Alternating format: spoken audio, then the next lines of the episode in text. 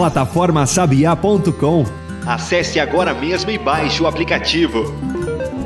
Plataforma Sabiá anuncia mais um episódio do podcast Papo de Sabiá. Acompanhe o nosso canal. Vamos lá, pessoal, seja bem-vindo a mais um episódio do Papo de Sabiá. A gente já entrou aí nessa reta dos 50 episódios, né? Estamos no nosso 51 episódio, olha aí, já estamos é, com o Papo de Sabiá entrando para melhor idade, Amberg. Mas enfim, faz parte. Hoje a gente está recebendo aqui uma dupla super especial, tem um grande afim, com uma grande é, admiração pelos dois, né? É, a gente trabalha junto em um dos projetos específicos, que é a questão do robot, que é o professor Paulo Gabriel Gadelha e o professor Silvio Fernandes, ambos da ciência da computação, estão aí encabeçando o projeto de robótica que está levando música, que está levando ações esportivas e principalmente noções de robóticas para alunos de escolas públicas aqui de Mossoró, principalmente da zona rural. Então, Professor Paulo Gabriel, professor Silvio, sejam bem-vindos aqui ao nosso episódio. E eu começo já perguntando, fazendo aí a apresentação, quem são os professores. Eu queria que vocês falassem um pouquinho aí sobre a trajetória de vocês. Paulo Gabriel, seja bem-vindo. Olá, Adams, olá, Jean, Silvio, todos os ouvintes. É uma satisfação enorme participar deste programa 51 eu sou Paulo Gabriel, curiosamente conhecido como Gabriel Gadelha, professor da UFESA desde 2010 graduado em Ciência da Computação na Universidade Federal do Ceará, fiz mestrado e doutorado na USP. Desde que eu entrei aqui na UFESA, eu já ministrei mais de 10 disciplinas diferentes no curso de Ciência da Computação, além de já ter sido coordenador e ter ministrado outras disciplinas no nosso curso na modalidade remota. Também atuo no nosso mestrado em Ciência da Computação, onde oriento trabalhos na área de engenharia de software. Em especial, gosto de, de realizar pesquisas cujo foco é desenvolver técnicas para que os engenheiros de software sejam capazes de construir software com mais agilidade e principalmente com qualidade. É isso aí, ó. Falou e só esqueceu de dizer que ele também toca violão, né? Mas é isso. Professor Silvio, se apresenta aqui para a gente também. Satisfação, Adams e ouvintes aqui do Papo Sabiá. É, eu sou o professor Silvio Fernandes, estou aqui na UFESA desde 2009, sou mais antigo que o Gabriel aqui. E a minha formação é em ciência da computação, é, fiz mestrado e doutorado, toda a minha formação foi na UFRN, né, em Natal. E desde que cheguei aqui na UFESA, né, estou atuando no curso de ciência da computação. É, logo depois entrei para o mestrado da ciência da computação, que a gente tem aqui também, né? É, pouquinho tempo depois já assumi coordenação desse curso, foi um grande desafio e sempre estou frequentando ali essa coordenação como vice-coordenador, né? É, recentemente, bem recentemente mesmo aí, no iníciozinho da pandemia, também passei pela PROEC, né, como pró-reitor de Extensão e Cultura, e assim como o Gabriel, né, então ensino, pesquisa, extensão e administrativo faz parte do nosso convívio, nosso cotidiano, né? Não faço ideia quantas disciplinas eu já dei. Gabriel sabe isso de cabeça. Eu acho que ele é, contou Gabriel, pra cá. Ele, assim, o perfil dele é sempre muito metódico. É. Né? Eu vou começar a fazer isso agora também. Contar quantas disciplinas eu dei para esse tipo de apresentação. Eu acho que chama eu, atenção. Eu brinco, Jean, porque Gabriel ele é bem metódico. As reuniões a gente marca em horário fechado, né? 5 da tarde, 5 e meia, Gabriel, 5 e 31, 5 e 39, né? E assim, cumpre o horário. Com, exatamente, sempre. Né? Mas é isso, sejam bem-vindos. Obrigado.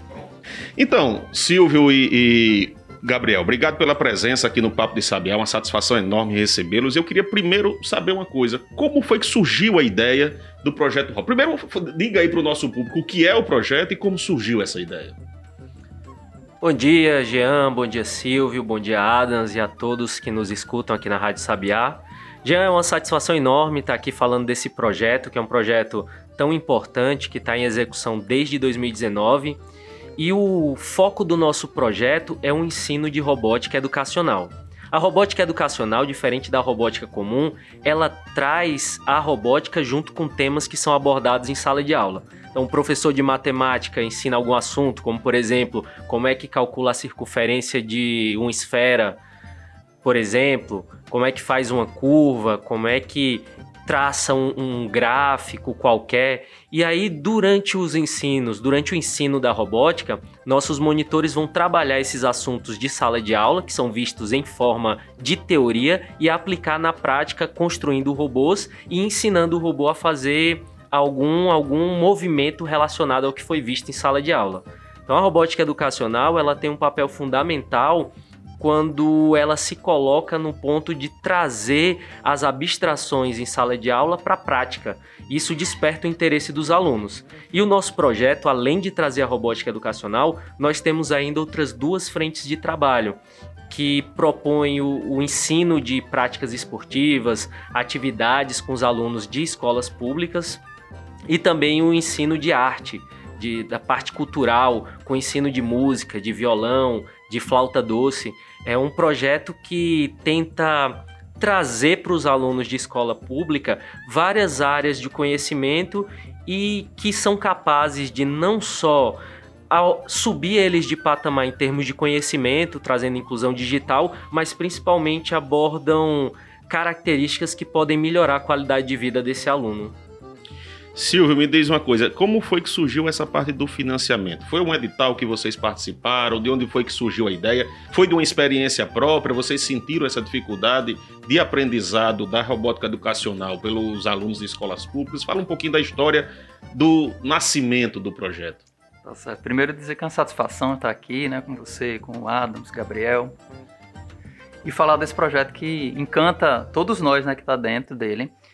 E a ideia do robot, ele começou a partir de um projeto anterior que a gente tem aqui, ele funciona em paralelo aqui na UFESA, né? É o Pensare, que tem esse foco de, de educação, de robótica educacional, né, em escola pública, tem o mesmo modelo, mas ele não tem financiamento, né? Então a gente cuida ali, tem, tem parceria com a Secretaria da Educação aqui do município, e vez por outra a gente consegue editais aqui na UFES, então funciona dessa maneira, né? E o robot se espelhou muito nisso, né?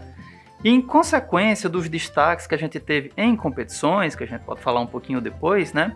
Competições de robótica, né? O Pensar começou a se destacar um pouco, mesmo com, com restrições é, de equipamentos, né? muitas dificuldades. A gente conseguiu algumas medalhas, conseguiu algum destaque na, nas competições e destaque na mídia, né? E a partir desse destaque da mídia, é, eu recebi um, um convite, né, um, um, um, telefonema aí do, do Flávio Leotério, né, da, da Petrobras. O cara que trabalha nessa, nesse setor sociocultural, né, socioambiental da UFESA, da, da, da Petrobras. Petrobras. E aí ele me convidou para a gente discutir um pouco, ele queria entender como é que funcionava esse projeto, né? E eu expliquei para ele como é que funcionava o Pensar, ele muito encantado com a história de, de investir em educação, projetos desse tipo assim, me deu exemplos lá de coisas que ele já conhecia e coisas que a Petrobras andava, andava fazendo. E ele perguntou se eu não queria propor, né? Lançar uma proposta de, de projeto para para Petrobras, né? Saber se a Petrobras poderia financiar. A Petrobras tem uma janela ali de, de investimento. É, eles normalmente eles têm editais para isso, né? Naquela época ali era uma janela de investimento é, direcionado, só que tinha que passar por todo o processo, né, de avaliação. E aí eu comecei a chamar pessoas que que eu confiava, eu disse, olha, eu não consigo fazer isso sozinho não, né? Até porque eles o primeiro desafio que o Flávio me lançou foi você acha que consegue levar esse projeto de robótica educacional para a escola da zona rural? Aí eu fiquei pensando assim, eu disse, cara, que ideia Porque vem todas legal. as dificuldades que você imagina na zona rural, né? O acesso à internet, o acesso a computadores, como é que vai... Como é que foi esse desafio? Foi assim, primeiro a gente, a gente aceitou o desafio, porque, enfim, eu acredito que a educação pode melhorar muita coisa, pode revolucionar a vida das pessoas, como aconteceu comigo e com tanta gente, né? E, e aí a gente, tá, vamos levar para lá. Então a gente começou com essa ideia, sem fazer a mínima ideia do tamanho das dificuldades que teria, e foram muitas, né? Desde infraestrutura física da escola, é, às vezes tem escola que não tem acesso à internet, tem escola, a gente tem uma escola que ela é multisseriada, então esse foi um desafio para a gente encontrar uma escola em que você não tem a série primeiro, segundo, terceiro, você tem todos os alunos juntos uhum. com idades totalmente diferentes, né? Então assim, como é que a gente ia ensinar robótica ali? Né? E a gente sempre trabalhou também com crianças do ensino fundamental 2 para frente, né? E no nosso projeto aqui a gente encontrou ensino infantil, fundamental 1 e ensino médio, que foram outros desafios também que a gente encontrou no Robot, né? Mas aí no fim das contas, né, só concluindo a parte do financiamento que você tinha perguntado, então a gente passou por um processo realmente de. Foi, foi muito tempo, foram muitas rodadas de, de, de avaliação desse projeto, né? Então, chamei o Gabriel, chamei o Adams para participar, a Alisson. Então a gente teve a Luana, né? Então tem muita gente que entrou, Natália, e foram muita gente trabalhando nas ideias e a gente lançava para Petrobras, eles diziam, tem que corrigir isso, tem que corrigir aquilo, então a gente chegou a ter Foi sete versões, né, Gabriel, do, do, do projeto. E isso demorou quase um ano. Foi, quase um ano de ida e vinda. Até chegar no modelo que eles disseram, tá aqui. E algumas coisas que eles colocaram a gente nem tinha pensado antes, né? Que é merenda escolar, tem que ter. Porque o projeto funciona, as atividades do projeto funcionam no, no contraturno da escola. Eles disseram, ó, você quer fixar o aluno, você quer fazer o aluno ir de novo para a escola, a gente tem que incluir aqui. E tudo está dentro do orçamento do projeto, né? Então, merenda para os alunos. Aí tinha outras coisas, né? É, mochila, camisa, tá uma série de coisas ali que Que a gente, quando está na academia, que pensa o projeto, a gente pensa muito na parte técnica, né? O que é que o aluno precisa para fazer a robótica educacional? Então, você vai precisar do, do- dos kits, de tudo, e a gente esquece um pouco dessa outra parte. Por isso que é importante essa interação interdisciplinar ou multidisciplinar para poder concluir com um projeto que atenda diversos segmentos. Então, o nome do projeto é Universidade de Impacto. A gente quer falar um pouco dos projetos da universidade que impactam na sociedade, porque a gente tem hoje uma necessidade de provar, que parece meio absurdo assim, né? De provar que a universidade é importante. Isso é meio que um contrassenso, mas a gente tem que estar se provando todo dia.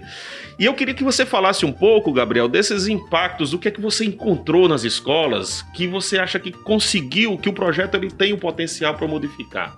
Seja na relação do aluno com a robótica educacional, seja na própria estrutura da escola, como esse projeto ele pode impactar, ou ele tem impactado já, já vem desde 2019, e eu queria que você falasse um pouco dessa, com, o que aconteceu durante a pandemia com o projeto.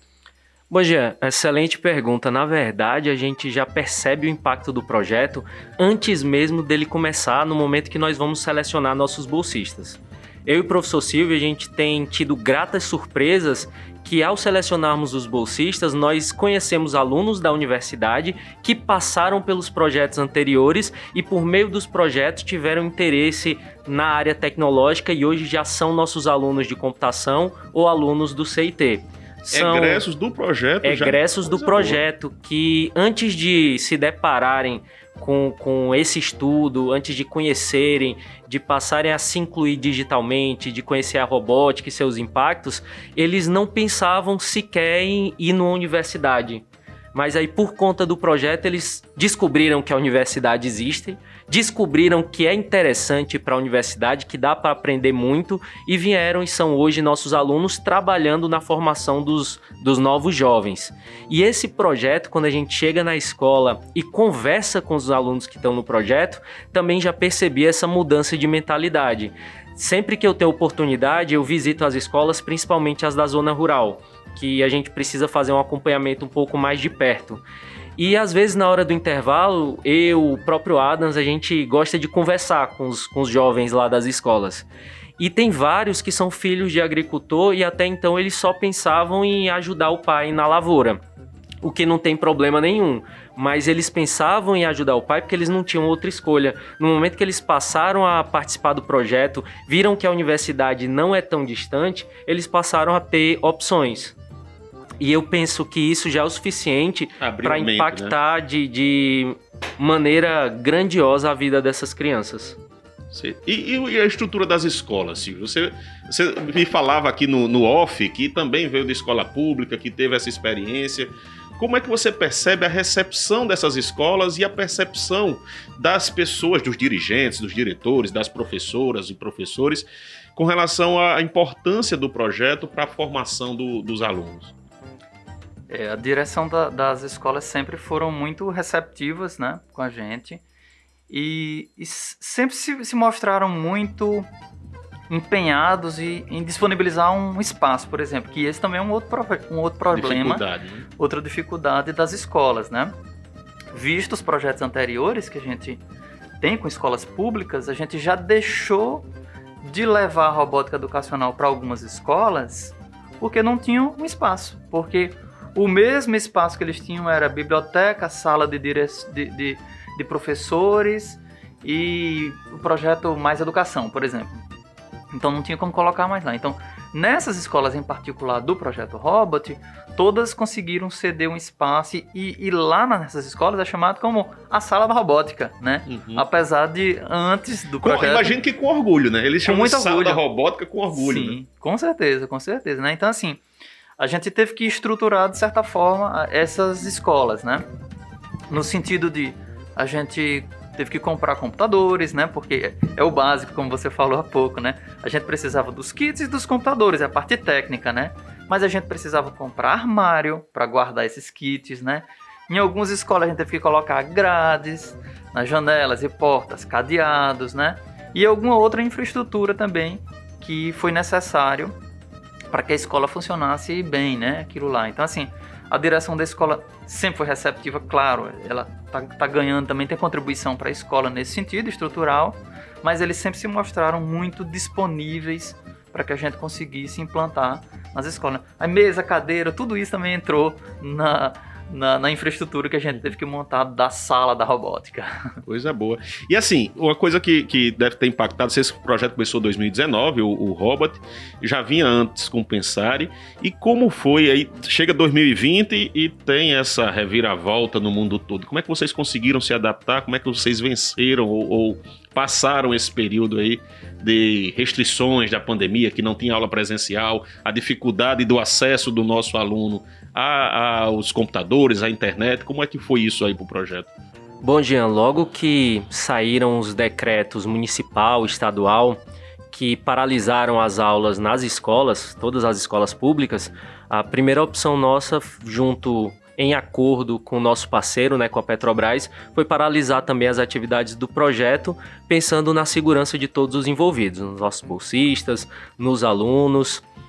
E além disso, enquanto a gente via a situação se estender mais do que esperávamos inicialmente, naquela primeira semana de pandemia, eu acho que a maioria de nós, de todo mundo que está escuta tá escutando agora, pensou: ah, vai ser rápido, vamos paralisar um mês, dois meses, e a situação começou a se estender. Nesse momento, eu e o Silvio fi- fizemos uma reavaliação. O que, que a gente conseguiria levar para as escolas em termos de ensino ou qualquer tipo de melhoria. Foi aí que nós começamos a fazer um outro trabalho igualmente importante, em parceria também com a Petrobras, que foi o de levar a cesta básica para as famílias dos alunos do nosso projeto. Nós conseguimos levar cestas básicas para as duas escolas da zona rural e também para várias famílias aqui da zona urbana de Mossoró, no Abolição 4. Além disso, agora este ano já, nós conseguimos também com a Petrobras quatro cestas básicas que começaram a ser distribuídas esse mês e também quatro Vale Gás que vão ser distribuídos a partir desse mês por mais três meses à frente para as famílias envolvidas no projeto. Não só por conta desse apoio, mas a gente tem percebido que as famílias elas têm uma participação direta no projeto. Nós fazemos algumas atividades esportivas aos sábados para os familiares, atividade de alongamento, dança e outras. E além disso, quando a gente precisa fazer uma reunião nas escolas, explicar como o projeto funciona, falar da importância, sempre tivemos uma presença maciça dos pais e vemos nos olhos o quanto eles são empolgados e são felizes que os filhos participem desse projeto. Então, passadas as principais restrições, nós retomamos o projeto a partir do dia 11 de abril deste ano. Bom, pessoal, vamos fazer aqui uma pausa no nosso episódio de hoje, tá certo? Fica aí que daqui a pouco a gente volta. Plataforma Sabiá, Ambiente digital interativo. voltado a difundir as tecnologias demandadas e ofertadas na resolução de problemas do semiárido brasileiro. Acesse e segue a gente no Instagram.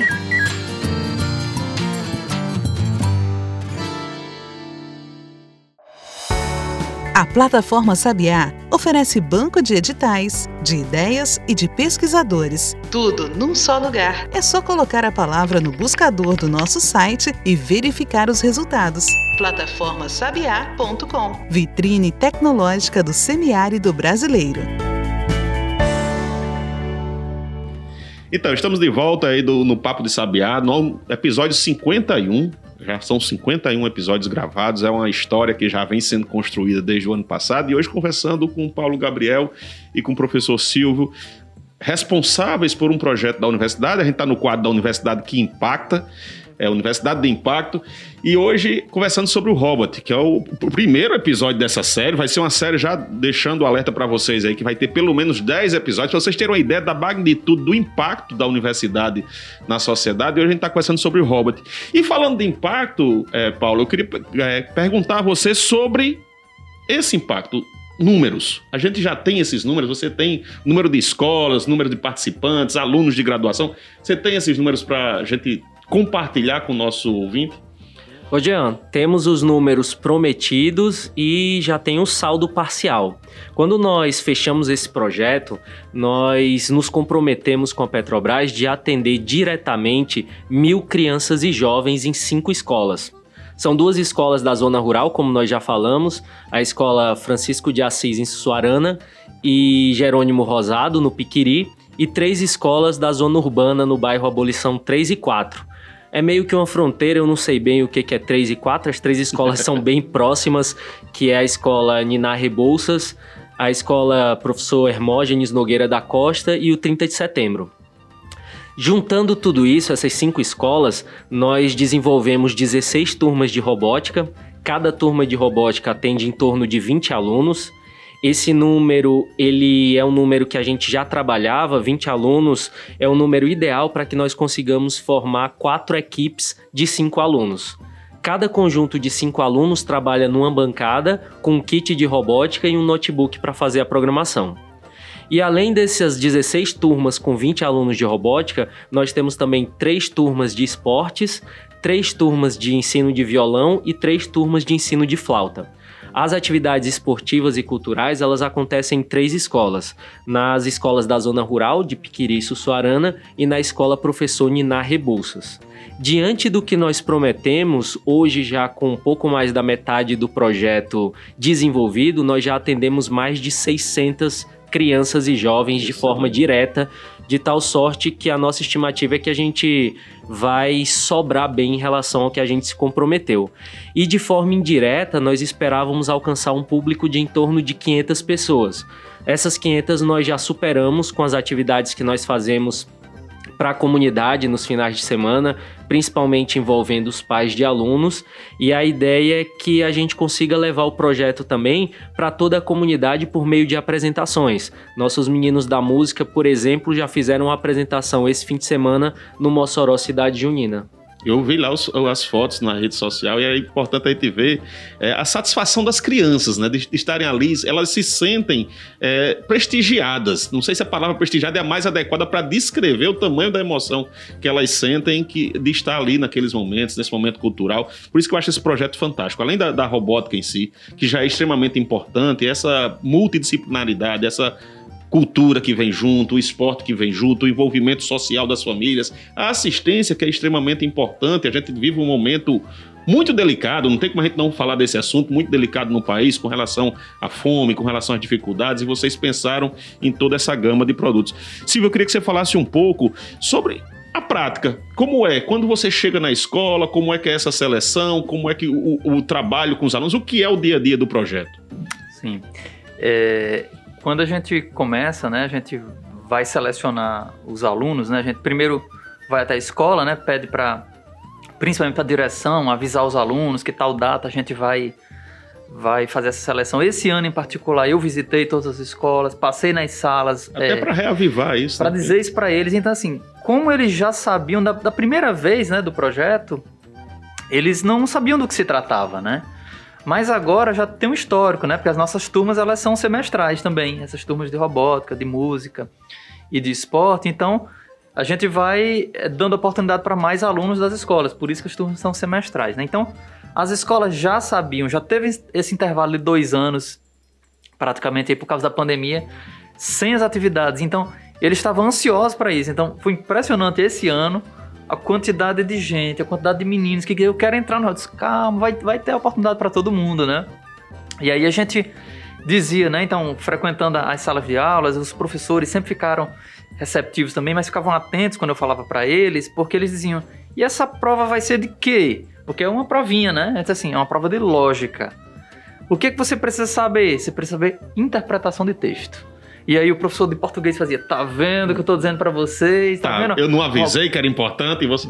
né? Aí eu frequentei também uma sala que o professor de inglês estava dando aula, né? E eu disse, ó, a robótica usa alguns termos em inglês, e o professor tá vendo como é útil. Então, assim, é interessante como também chama a atenção do- do- dos alunos, como aquilo que eles estão estudando, eles serve à vida prática, né, deles. Então, é, é legal você é, conseguir juntar essas coisas e tornar tudo prático, né? E aí a prova é nesse sentido, né? Então a gente tem uma quantidade limitada de vagas, obviamente, né? O tamanho das turmas, como o Gabriel disse, né? E tem toda a infraestrutura orçamentária que está baseada nisso. E, e aí a gente faz essa seleção, é uma provinha, classifica os melhores, só que a gente, esses melhores, entre aspas, né? Os que obtiveram maior nota pela aquela prova que a gente, que a gente fez, seleciona 50% da turma. Porque a gente sabe que nenhuma prova é perfeita, né? Quanto mais a nossa ali, que pode estar medindo coisas que. É, só um conhecimento que está fora do, do cotidiano ali, do contexto social daquelas crianças, né?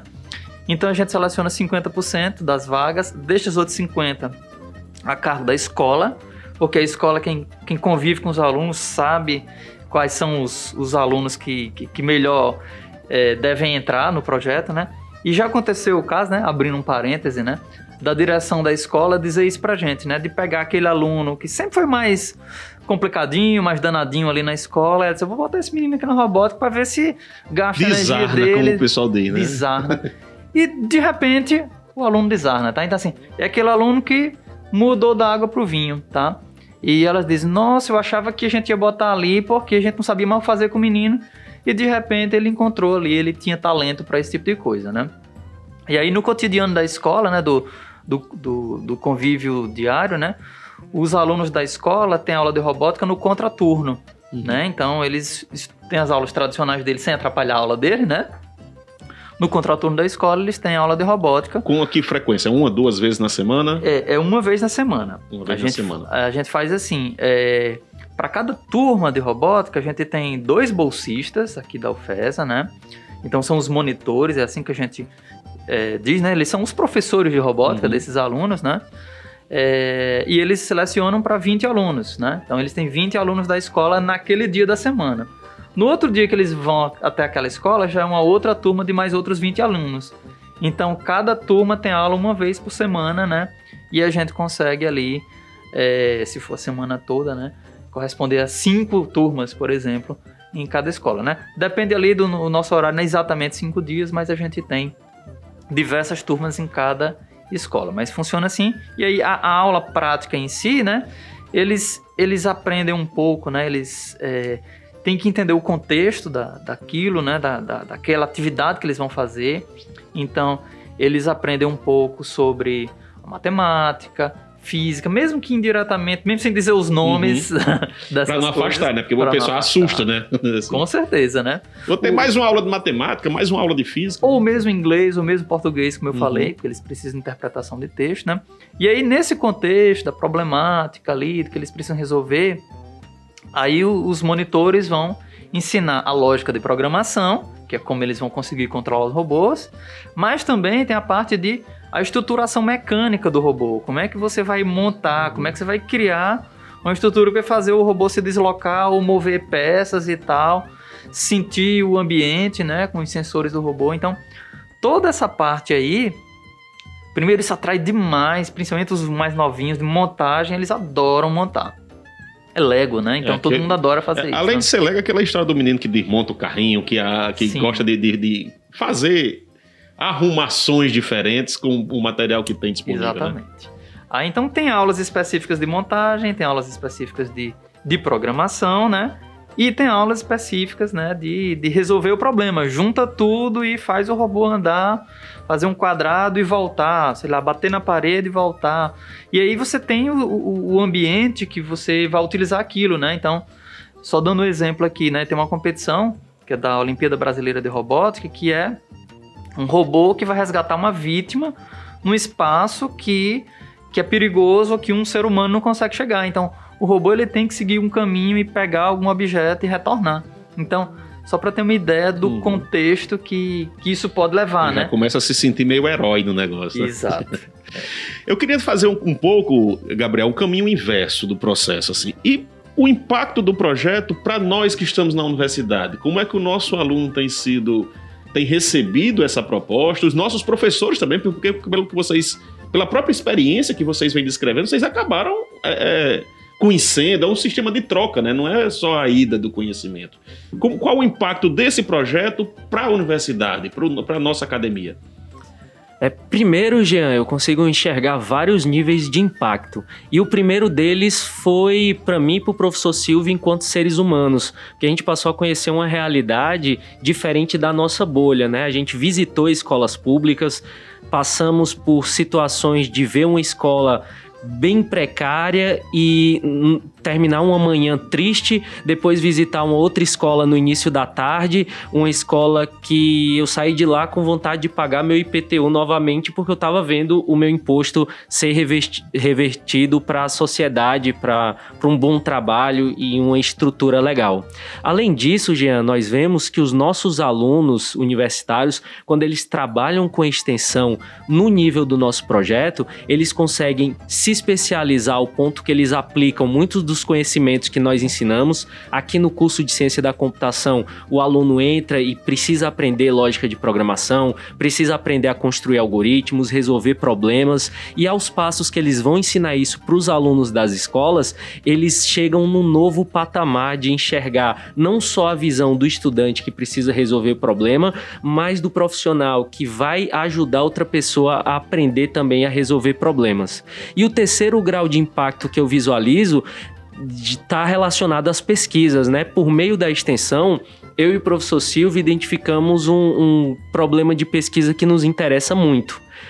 Na própria forma como nós trabalhamos, nós tiramos o aluno da sala de aula, para que ele vá aprender robótica educacional. Na robótica educacional, ele desenvolve temas da sala de aula, ele vê, ele pratica aquilo que ele aprendeu a teoria, mas a robótica não tem voltado para a sala de aula. Então a gente já identificou que é importante não só fazer o treinamento dos alunos, mas também dos professores para que eles possam também, né? trabalhar os docentes para que eles possam dar continuidade. E inclusive o nosso projeto ele prevê isso. Nós temos formação de professores, já fizemos uma formação formação no final de 2019 e a ideia é que no final deste ano a gente faça uma outra formação de professores para que o trabalho tenha continuidade em cada uma das escolas. Então a universidade também acaba ganhando muito com esse processo, né? Ela acaba crescendo, mostrando na prática como o nosso discente ele pode contribuir com esse desenvolvimento.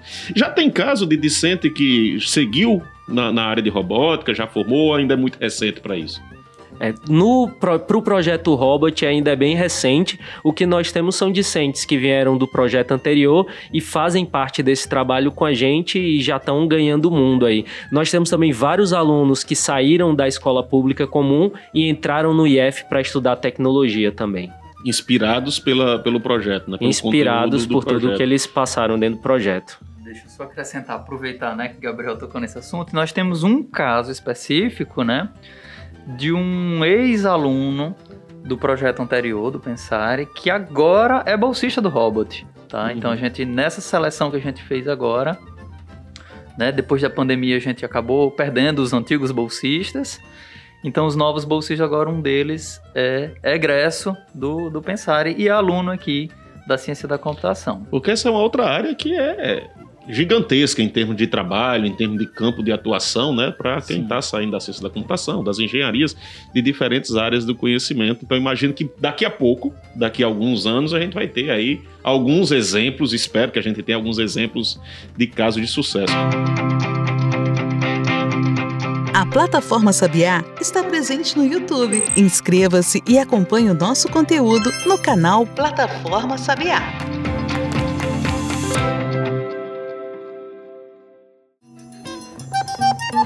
Só a plataforma Sabiá dispõe de funcionalidades para inventores, para financiadores e para a sociedade. Acesse plataformasabiá.com e veja qual serviço você deseja. Silvio, eu queria que você falasse um pouco agora sobre as perspectivas do projeto. Como é que esse projeto ele pensa nessa manutenção? Vocês já adiantaram um pouco que o, o esse financiamento vai até dezembro, né? Assim, se eu captei certo. E qual a perspectiva de crescimento, de continuidade? Porque a gente está vendo aí que tem um, um, campo de atuação, que tem uma necessidade muito grande nas escolas, especialmente nas escolas públicas. Como é que vocês imaginam que vai ter essa continuidade? Eu acho que não vai parar. Eu já adianto a você que acho que não vai parar, não. Eu acho que vocês vão ter uma responsabilidade aumentada nos próximos anos, porque isso vai estar chamando já atenção. A gente vê, a própria Petrobras faz uma divulgação muito boa do projeto de vocês, e eu acredito que vai ter convite aí para vocês ampliarem. O que é que vocês pensam? É, por nós mesmos a gente quer continuar, né? A gente sabe que o impacto é, é, é grande, né? Então, assim, é, até voltando a esse ponto do impacto que você falou, e é o tema né, do programa aqui, a gente vê assim, a Petrobras ela sempre também é, deu feedback para a gente dizendo o quanto que o nosso projeto consegue trazer a comunidade para perto. Porque eles sempre tiveram dificuldades em eles é, é obrigação deles, né, em fazer orientações da toda aquela comunidade que fica perto ali daqueles gasodutos, aquela coisa toda por segurança de todo mundo, né?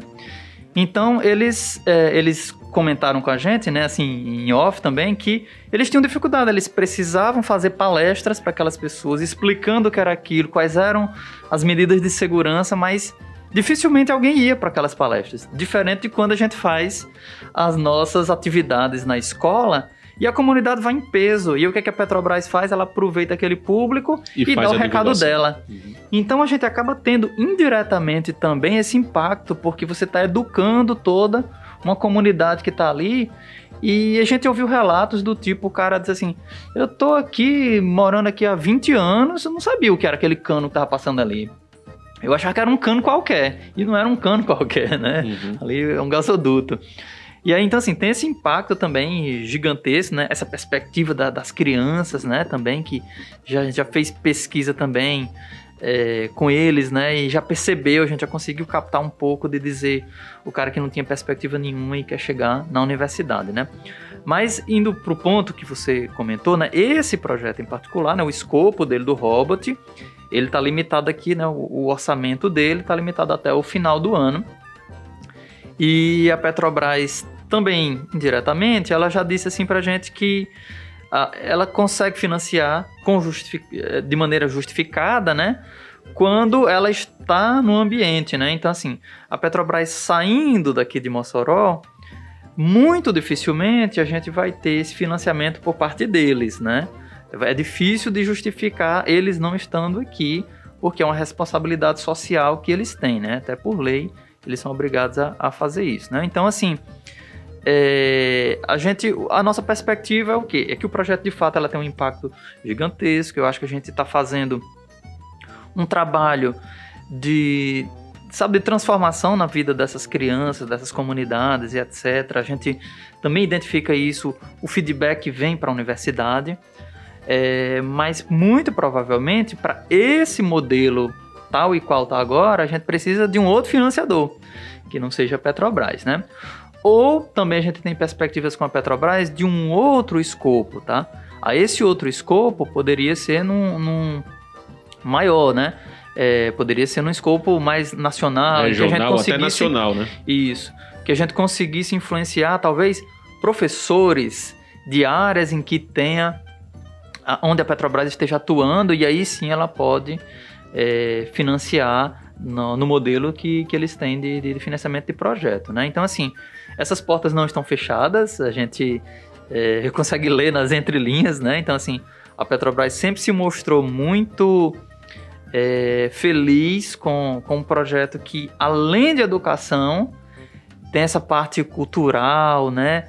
É, de bem-estar social de todo mundo que está envolvido ali e tem tecnologia, tá? Então, assim, é uma empresa que precisa daquele jovem que esteja se desenvolvendo, entendendo de tecnologia e que depois venha se tornar, por exemplo, engenheiro, né? Então a gente, no nosso mundo aqui da, da, da robótica, né? Uma da, dessas competições que a gente participa, é, ela foi criada nesse ambiente, tá? Lá nos Estados Unidos estava tendo um apagão de engenheiros e os caras resolveram fazer, vamos estimular as crianças a gostarem de tecnologia e esse ambiente uhum. de engenharia para que a gente tenha engenheiros daqui a uma geração, Sem, duas. Semear tá? para depois colher. Né? Isso, é. E esse, esse sempre foi, é, quando, desde que eu comecei no outro projeto, eu sempre brinquei dizendo isso, né? Eu estou plantando as sementinhas dos nossos próximos alunos aqui da computação, tá? E a gente está vendo agora esses alunos tá chegando, chegando, aqui, né? E, e, esse projeto, assim, a gente está muito feliz dele estar tá acontecendo dessa forma, de, de estar nos locais onde foram escolhidos, né? Eu acho que são escolas que precisam, são comunidades que precisam e que a gente tem percebido isso, né? Que tem impactado de maneira positiva a vida dessas pessoas, né? Show de bola. Eu... Pois não, Gabriel, pode tá com a palavra. Só para complementar, Jean, o projeto ele encerra no final deste ano, mas nós vamos deixar uma herança para todas as escolas. Nós vamos deixar alguns equipamentos que nós conseguimos para as escolas, nós vamos deixar os professores treinados e nós vamos fornecer também todos os planos de aula e material didático que nós construímos ao longo desse projeto, de tal forma que, havendo interesse da direção, as escolas podem continuar a oferecer aulas de robótica educacional, mesmo que em formato reduzido, mas elas terão capac... estarão capacitadas para isso para dar continuidade ao projeto. É, o Diego já está aqui olhando para mim, já fazendo, olhando para o relógio, a gente já está chegando perto, a conversa é excelente, é um projeto que realmente impacta muito a sociedade. E eu queria que vocês deixassem a mensagem final aí, tanto para os nossos discentes que, que já participam ou que têm desejo de participar, quanto para a comunidade em geral, sobre a importância não só do robot, mas de professor Gabriel, professor Silvio, enquanto profissionais da educação, do impacto que um projeto como esse causa. Ô Jean, que pena que o nosso papo já vai acabando. Foi uma satisfação enorme conversar com vocês a respeito desse projeto que é tão legal e o tempo realmente passa rápido quando a gente fala do que a gente gosta.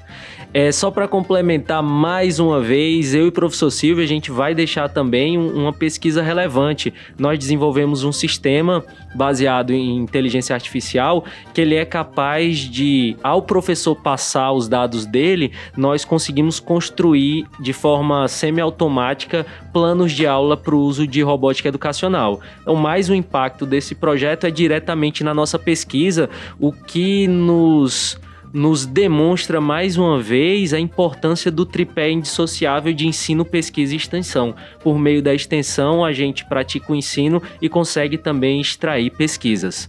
Eu aproveito também para falar para toda a comunidade, quem quiser conhecer o projeto, estão todos convidados a visitarem cada uma das escolas, duas na zona rural, ali no Abolição 4 te convido também, Jean, para ir algum dia para ver as atividades do nosso projeto.